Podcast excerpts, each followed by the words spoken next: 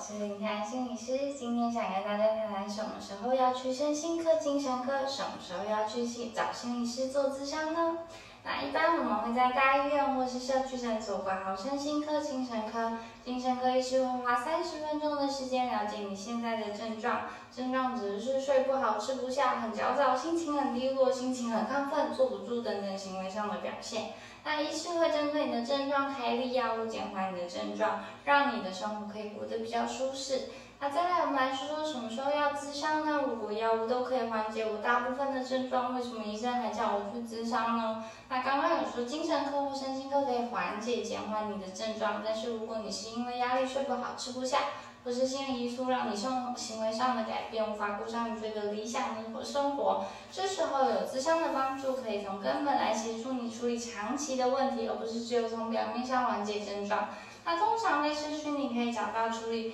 不同议题的心理师，有各自不同的专长，在大医院有时候可以透过精神科医师的转介，也可以找到心理师哦。那希望今天的说明让大家可以更清楚知道什么样的资源适合自己，好好照顾自己。我们下次见，拜拜。